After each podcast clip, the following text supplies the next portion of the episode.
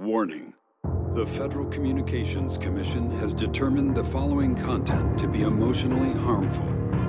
Young children should not view this content under any circumstances, even if supervised by a parent or guardian. The views and opinions expressed, including the depictions of persons of color and members of the LGBTQA plus community, do not reflect any official policy or position of the U.S. government. This program contains graphic language, violence, nudity, misogyny, racism, anti-Semitism, hate crimes, and depictions of sexual assault. Be advised. Amis trashophiles, bienvenue dans Catégorie 3, le podcast cinéma interdit aux moins de 16 ans. Aujourd'hui, j'ai décidé de me rendre à l'hypermarché Warner Bros. France. La chaîne de grande distribution a un nouvel arrivage qui m'intéresse. Rayon, film de cannibale, romance. Voyons voir. Ah, le voici. Un produit du MGM. Bones and All de Luca Guadagnino. Date de sortie 23 novembre 2022. Pays d'origine États-Unis. Nutri-Score interdit à moins de 16 ans. Parfait, j'ai besoin d'être rassasié.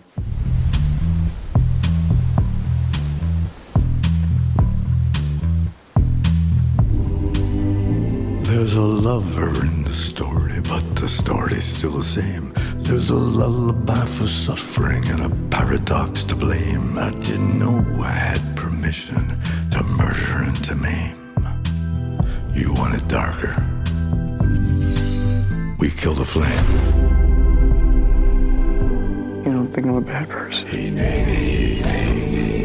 All I think is that I love you. Bones and All est donc un film d'horreur réalisé par Luca Guadagnino et sorti le 23 novembre 2022 dans nos salles obscures. Pour être plus précis sur le sous-genre du film, c'est un mélange entre un road movie, une romance et un film de cannibale. Il s'agit là d'une adaptation d'un roman éponyme de Camille Di Angelis. Et me concernant, c'est le quatrième film du cinéaste italien que je découvre sur grand écran, après le remake de la piscine A Bigger Splash, le mélodrame Call Me By Your Name et son remake de Suspiria. Guadagnino est un réalisateur italien que les stars internationales semblent vouloir s'arracher. Tilda Swinton, Ralph Fiennes, Dakota Johnson, Armie Hammer, Matthias Schoenertz, et dans ce nouveau film, le casting ne fait pas exception. On retrouve d'abord Timothée Chalamet, révélé au grand public par Guadagnino dans Call Me By Your Name. Ici, les deux collaborent à nouveau et Chalamet offre une nouvelle fois au cinéaste une incarnation très à fleur de peau. Mais Timothée a parcouru du chemin depuis leur premier film, et cela se ressent dans son personnage qui, malgré son apparence très juvénile, a perdu depuis longtemps sa candeur. L'actrice qui partage l'affiche avec lui est Taylor Russell, une jeune actrice que je ne connais pas, mais qui a un air de Zendaya. Elle est encore peu connue, mais j'espère que ce rôle lui ouvrira de nouvelles opportunités, car elle est tout simplement magnétique dans ce film. Enfin, la bande-annonce montre qu'il y a également Mark Rylance, un acteur anglais découvert sur le tard dans les films de Spielberg. Le Pont des Espions, Le Bon Gros Géant, Ready Player One, il est désormais présent partout. On a pu le voir dernièrement dans les sets de Chicago d'Aaron Sorkin ou Don't Look Up d'Adam McKay, et on le retrouvera prochainement incarnant le diable Satan chez Terrence Malick. Pendant deux semaines, la bande-annonce du film passe au cinéma, me rappelant l'existence même de ce projet. Déjà, quel est mon rapport à la filmo de Guadagnino? Je n'ai vu que ce dernier film. J'ai apprécié moyennement A Bigger Splash. Call Me By Your Name était très solaire, mais ne m'a pas marqué comme il a touché beaucoup de gens. Avec le recul, je pense que je devrais le revoir aujourd'hui pour le réévaluer, car je l'ai vu à sa sortie et je ne pouvais pas me douter du succès et de l'impact qu'il allait avoir. Mais voilà, Guadagnino c'était ça pour moi, un faiseur de drames sentimentaux. Alors quand j'apprends qu'il va faire une nouvelle version de Suspiria, je suis d'abord méfiant. Je me dis, c'est bizarre. Tu sais, c'est comme si Richard Curtis, le mec derrière Bridget Jones ou Love Actually, se mettait à faire des films d'horreur. Eh bien là, Guadagnino réussit son pari. Et il te fait pas un remake pourri de Suspiria, mais carrément une nouvelle version, beaucoup moins baroque que le film original d'Argento, plus terrifiante, gore et ancrée dans une réalité historique. Donc, quand j'apprends qu'il va faire un film de cannibale avec Timothée Chalamet, je suis très excité, mais surtout très curieux de voir ce que ça peut donner. Et puis les images tombent. Et cette bande-annonce envoûtante sur une musique de Leonard Cohen. J'en ai l'eau à la bouche. La bande-annonce est exactement comme je les aime. Presque pas de dialogue, juste un montage d'images qui ne révèle pas grand-chose de l'intrigue, et le tout sur une musique qui te met dans l'ambiance. Le film semble brutal et sanglant, tout ce que j'aime. Et je dois t'avouer qu'après avoir vu le film, la bande-annonce colle vraiment à son ambiance. La bande-annonce me fait tomber amoureux du couple Chalamet-Russell et de leur look. Taylor Russell est métisse mais a une tache de dépigmentation au niveau de la joue droite qui lui donne un visage particulier. Elle semble jeune, presque 16 ans, mais j'apprends plus tard avec surprise qu'elle a 2 ans de plus que Chalamet, soit 28 ans. Son personnage est censé en avoir 18 et c'est très crédible. Chalamet, lui, arbore un style de punk à chien avant l'heure, avec une sorte d'iroquoise mulet teintée en rouge et des jeans comportant plus de trous que de tissus. Et puis enfin, il y a Mark Rylance qui n'est pas en reste. J'essaie de me spoiler le moins possible sur le film avant de le voir, mais je tombe quand même sur des spots Insta dévoilant un peu plus son personnage. Il semble être un vagabond aux dents pourries et aux cheveux longs et nattés comme un chef amérindien. L'acteur semble sortir de sa zone de confort, mais je me rappelle de son rôle dans Ready Player One, et je me dis qu'il est assez protéiforme pour jouer n'importe quoi et se glisser dans tous les registres. Dans la bande-annonce, un plan de lui se tenant immobile dans la rue me glace le sang, et j'aperçois un peu plus sa tenue, une sorte de veste militaire avec toutes sortes de médailles accrochées dessus. Ou est-ce que ce serait des pins? Hmm, le film me le dira. Concernant mon attente, plus la sortie approche, plus elle devient anormalement haute. Je me dis que je dois absolument aimer ce film et que je vais vraiment l'aimer. Je ne sais pas pourquoi, mais j'en suis persuadé. Au vu de ce que je sais et de ce que j'ai pu apercevoir, j'espère voir une histoire semblable à True Romance ou Tueur Né, qui sont deux films que j'adore. Un Bonnie and Clyde sanglant avec des cannibales en cavale. Le romantisme moderne au sens le plus pur. Et puis également, je me dis que le film de cannibale n'est pas si courant de nos jours. Après le classique Cannibal Holocaust qui a véritablement lancé ce sous-genre de l'horreur en 1980, d'autres cinéastes ont récemment tenté de faire revivre ce genre d'histoire. Je pense à l'acte manqué de Green Inferno de Eli Ross en 2013, et bien sûr à l'essai timide et non abouti Grave de Julia Ducournau en 2016. Mais de quoi nous parle le film? L'histoire est celle de Marraine, une jeune femme de 18 ans en cavale qui va croiser la route de marginaux dont un qui va particulièrement la marquer, Lee, un jeune vagabond à peine plus âgé qu'elle qui parcourt la campagne américaine. Les deux sont atteints du même trouble étrange, ils sont anthropophages. Avant d'entrer dans les détails avec des spoilers, je te partage mon avis général sur le film. C'est un énorme coup de cœur qui entre directement dans mon top 10 de 2022. Je ne m'attendais pas du tout à un road movie. On voyage beaucoup d'état en état dans le film, et ça m'a donné encore plus envie d'aller vivre dans ce pays.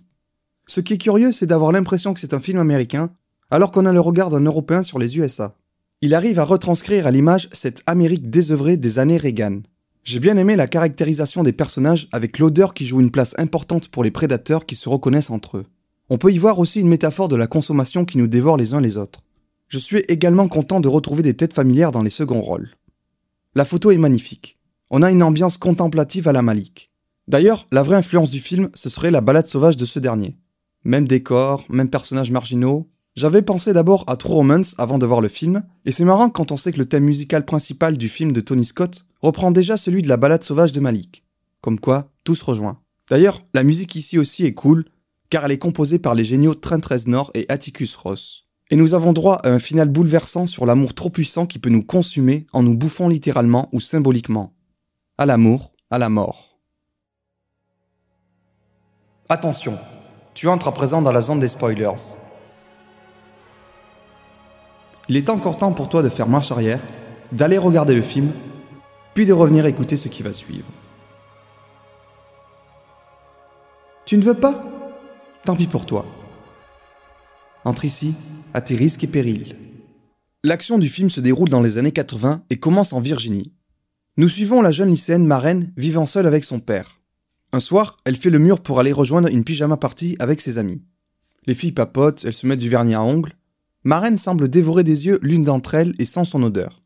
Elle lui prend la main pour l'embrasser et se met à sucer un de ses doigts avant de le croquer puis d'arracher la chair jusqu'à l'os.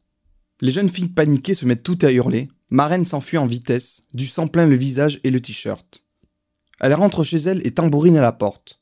Son père, réveillé, vient lui ouvrir et ne semble pas choqué de voir sa fille dans cet état.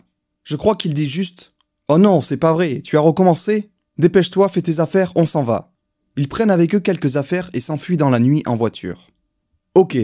Alors juste avec cette première scène, le réalisateur vient d'enterrer la tentative de Ducournau de réactualiser le film de Cannibal. Juste avec cette scène, le film fait passer grave pour du pipi de chat. C'est génial. Et extrêmement graphique pour une entrée en matière. Je me demande si ça va pouvoir aller plus loin en termes de gore. La chose qui me frappe ici déjà, c'est que ce n'est pas la première fois que Marraine fait ça. Le père est au courant et la couvre. Et il semble habitué à devoir déménager constamment. Il se retrouve donc dans le Maryland. Quelques mois plus tard, lorsque Maren atteint la majorité, son père l'abandonne en lui laissant du cash, son certificat de naissance et un enregistrement sur cassette audio lui révélant la vérité à son sujet. Maren, laissée à elle-même, apprend ainsi qu'elle aurait des envies de cannibalisme depuis sa naissance. La première fois, c'était quand elle avait 3 ans et qu'elle s'en est prise à sa babysitter. Son père a dû cacher le cadavre et ils ont dû déménager et changer plusieurs fois d'identité les années qui ont suivi. On apprend dans l'enregistrement que sa mère, Janelle, les a abandonnés volontairement car elle était atteinte du même problème et ne voulait pas leur faire de mal. Le cannibalisme se serait donc transmis de la mère à la fille. C'est aussi la même idée qu'on apprenait à la fin du film Grave, sauf qu'ici, Luca Guadagnino n'en fait pas une révélation finale peu impactante, mais il l'intègre pleinement au récit dès le début. Le père de Marraine a décidé d'élever seule sa fille en espérant pouvoir stopper ses pulsions, mais, ayant échoué, il décide de la laisser se débrouiller à ses 18 ans, en espérant qu'elle arrivera à vivre une vie normale. Dès lors, Marraine décide d'utiliser les informations inscrites sur son certificat de naissance pour retrouver la trace de sa mère. Elle se rend dans l'Ohio où elle fait la rencontre de Sully, un vieux vagabond joué par Mark Rylance, qui lui révèle être lui aussi un mangeur. Ce dernier dit l'avoir repéré grâce à son odeur. C'est un vieil excentrique un peu étrange, mais Marraine décide de le suivre quand même. Il se rend dans une maison où Sully propose de lui faire manger du poulet. Mais Marraine doit assouvir sa pulsion et sent qu'il y a quelque chose qui cloche. En effet, cette maison n'est pas la sienne et Marraine sent qu'il y a quelque chose à l'étage. Ils se rendent tous les deux à l'étage et Sully lui montre une vieille dame couchée sur le sol en train de mourir. C'est sûrement la propriétaire de cette maison qui a fait un infarctus et qui est en train d'agoniser dans sa chambre. Sully dit alors à Marraine qu'il n'a pas le choix pour se nourrir. Il ne veut pas tuer des gens, alors il cherche des gens sur le point de mourir pour les bouffer juste après. Marraine trouve ça horrible et s'isole dans une chambre. Au petit matin, Marraine sent littéralement la vieille qui vient de crever. Elle se précipite alors dans la chambre pour y découvrir Sully en slip kangourou qui est en train de becter le cadavre. Ne pouvant résister à la faim qui la tiraille, elle se joint alors à lui pour satisfaire sa faim. La scène est encore une fois bien graphique avec la chair arrachée directement sur le cadavre avec les dents et le sang coulant allègrement sur le plancher de la pièce. Les deux cannibales sont représentés vraiment comme deux bêtes sauvages mangeant une carcasse humaine. J'aurais pensé qu'ils pourraient au moins être plus civilisés et faire cuire la mamie, mais non, ils la mangent crue directement. Après ce petit déjeuner, Sully montre un truc vraiment creepy à Marraine. Dans sa valise, il transporte avec lui une énorme natte composée d'une mèche de cheveux de toutes les victimes qu'il a mangées pour se souvenir de chacune d'entre elles. Le truc doit faire au moins plusieurs mètres. Sully est gentil mais ne semble pas net.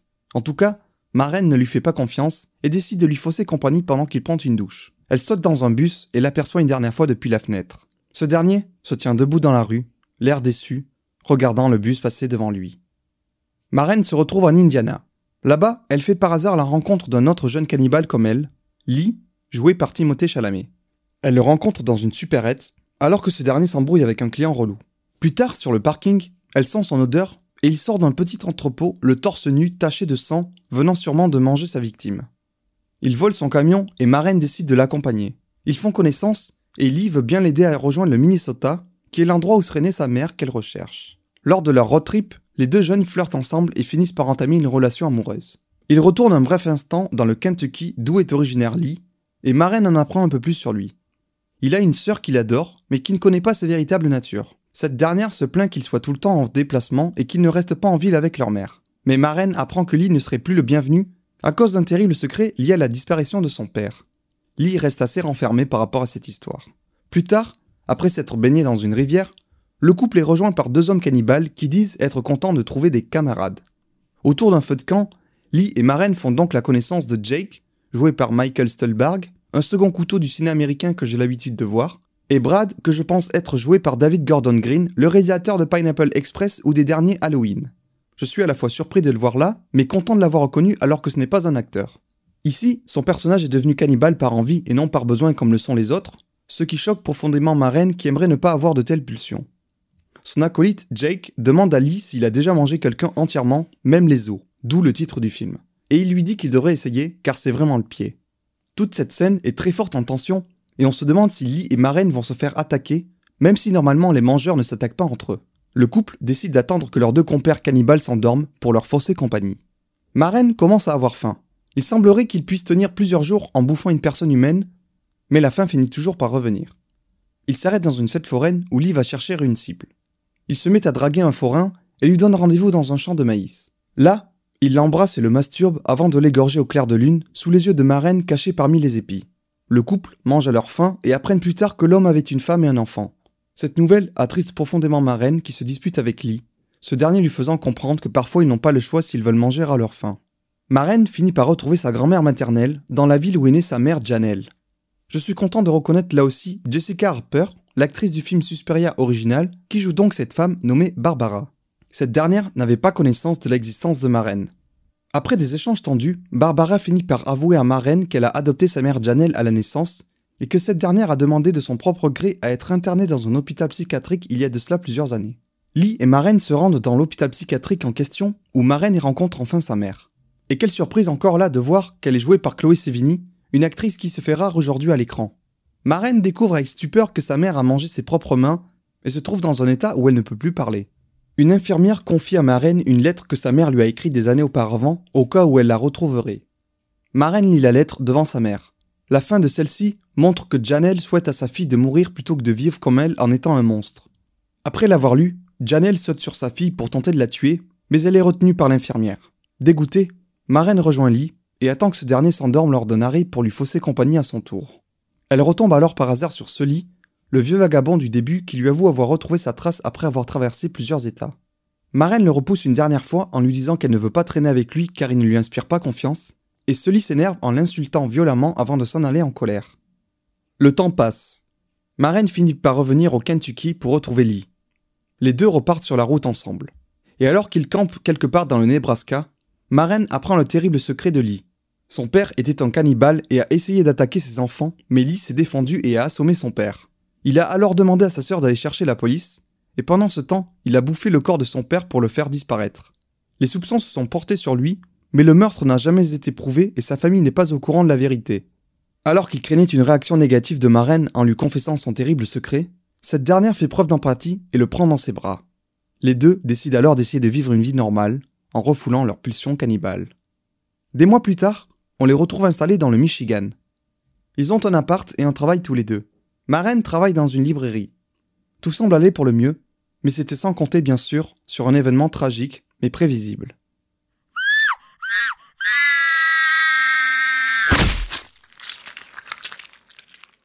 C'est la minute gore, et cette fois la scène marquante du film se trouve être sa scène finale. Alors que Maren et Lee vivent enfin paisiblement, un individu vient tout chambouler, et il s'agit sans surprise de Sully, le vagabond cannibale. Et oui, on pouvait se douter qu'après sa violente altercation avec Maren, il allait vouloir revenir se venger. Un jour donc, alors que Maren rentre du boulot, elle découvre que Sully est entré par effraction chez eux et qu'il l'attend avec un couteau. Il la plaque contre le lit et s'apprête à lui faire du mal quand Lee rentre à ce moment-là dans l'appartement. Il vient sortir Maren des griffes du vagabond et le couple se retrouve à se battre avec lui. Dans la bagarre, Lee est blessé gravement à la poitrine. Il réussit cependant à étouffer ce lit avec un sac plastique et il l'entraîne dans la baignoire. Maren lui saute alors dessus et vient le poignarder à plusieurs reprises avec sa propre arme. Lit arrive à faire un trou dans le sac pour respirer, mais à ce moment-là, Maren fourre sa main dans son corps et lui arrache le cœur de la poitrine. Lit émet un dernier râle et meurt. Maren constate alors que la blessure de Lee est très importante. Il a un poumon perforé et perd beaucoup trop de sang. Elle veut l'amener aux urgences, mais cela entraînerait leur perte à tous les deux si quelqu'un découvrait le massacre qui vient d'avoir lieu ici et les murs maculés de sang qui peuvent en témoigner. En fouillant dans les affaires de Sully, ils découvrent tous les deux une mèche de cheveux de la sœur de Lee, prouvant qu'il l'a mangée avant de venir les attaquer. Lee, se sentant mourir, demande alors à Maren de le manger entièrement jusqu'aux os. Cette dernière, en larmes au-dessus du corps de son compagnon, refuse, avant de finalement s'y résoudre, par amour pour lui.